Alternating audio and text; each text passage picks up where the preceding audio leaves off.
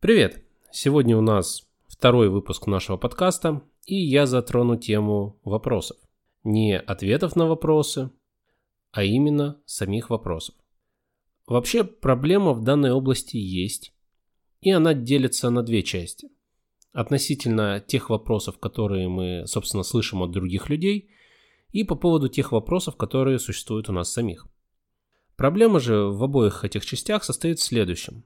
У нас есть оценочное суждение, на основании которого мы принимаем решение, глупый этот вопрос или он достоин внимания. Мы принимаем эти решения по отношению к чужим вопросам, также мы склонны оценивать свои собственные. Почему я решил об этом поговорить? На самом деле подобные оценки несут э, пагубный характер, и он выражается в следующем. Когда мы оцениваем другого человека, особенно если мы оцениваем его, так скажем, публично, то есть мы сообщаем о своем мнении по поводу того, насколько его вопрос достоин внимания, насколько он ну, хороший или плохой, глупый или умный, мы таким образом заставляем человека смущаться. Ну, это я, так сказать, мягко говорю, смущаться. А если говорить прямо, то заставляем его чувствовать себя идиотом. Что еще может заставить человека почувствовать себя дураком, нежели когда кто-то говорит, что он задает глупые вопросы? Это первая часть. Если же мы говорим о самих себе и о тех вопросах, которые возникают у нас в голове, происходит на самом деле та же самая ситуация, когда мы боимся задать свои вопросы, потому что считаем, что правильно. Мы считаем, что этот вопрос глупый, и люди будут надсмехаться над вами, когда вы его зададите. Таким образом, вы не даете себе шанса узнать что-то новое. Итак, с проблемой я надеюсь все понятно. Теперь, как же с этим совсем быть?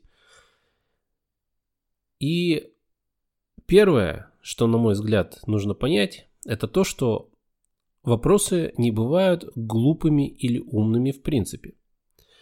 Просто есть определенные подходы в мышлении у каждого человека, и в зависимости от того, как этот человек мыслит, что он учитывает, какие мыслительные процессы вызывают у него, скажем так, определенный ступор, ну или загвоздку. То есть вообще вопрос, он образуется, когда вы чего-то не знаете, не понимаете.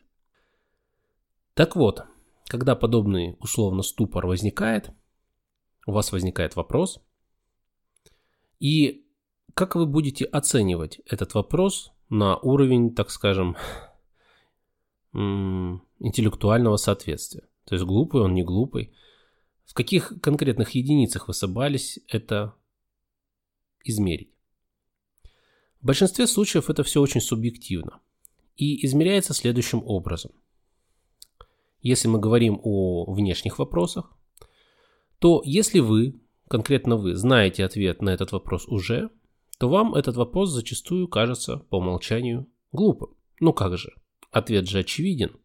Причем зачастую люди не склонны к тому, чтобы оценить э, трудозатраты, которые необходимы для получения ответа на данный вопрос. То есть, вы потратили многие годы на изучение какой-то темы, теперь человек по этой теме, который вообще в ней не разбирается, задает вопрос, вам он кажется глупым. Это же очевидные вещи для вас. Для него же они по объективным причинам очевидными не являются, ведь он в этой теме новичок. Дальше. Помимо этого,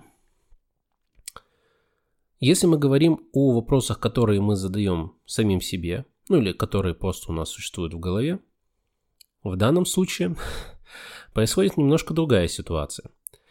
Потому что ответа на эти вопросы мы не знаем, но тем не менее мы уже оценили их как глупые. Из-за чего же это может происходить?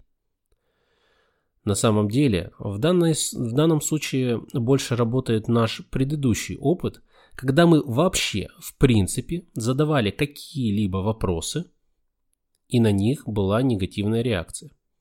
Когда над нами насмехались, говорили, что ты задаешь глупые вопросы, на самом деле мы уже не оцениваем свой вопрос, мы лишь боимся его задать. Логично, правда? Ведь вы не можете оценить этот вопрос, так как решения в вашей голове не существует, у вас нет необходимой экспертизы для того, чтобы оценить его глупость, умность, сложность, простоту.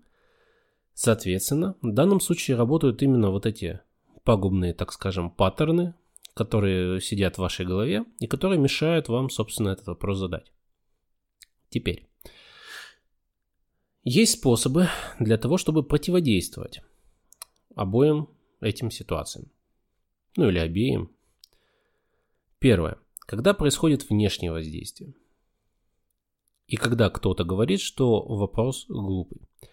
Вам нужно просто понимать, что глупый или умный вопрос – это всегда очень-очень субъективное мнение. Я понимаю, что сразу подобный способ не сработает. Как и во всем, в данной области нужна тренировка. Поэтому, чтобы не обижаться на подобные реплики, вам просто нужно себя натренировать. Опять же, если вы не задаете вопросы публично, соответственно и подобной тренировки у вас не будет. Это не значит, что нужно, сломя голову, сейчас кидаться и задавать всякие идиотские вопросы по поводу того, что вы и так, в принципе, знаете или, может, или до чего можете дойти с помощью каких-то несложных мысленных усилий.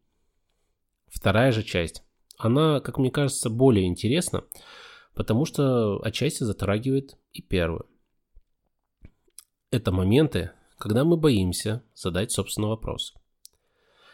В данном случае я уже не дам вам более глубоких подробных инструкций, только такие поверхностные, потому что тут нужно работать уже с какими-то паттернами мышления, с ситуациями из прошлого.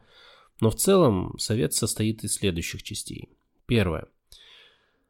Вам нужно понять, осознать то, что да, тот опыт, который у вас был, негативный опыт, да, он был, и в данный момент ваша оценка вашего вопроса в принципе не имеет права на жизнь. Ну, то есть, вы не знаете, какой он, и знать не можете, в принципе. Вторая часть. Это, это само собой действие.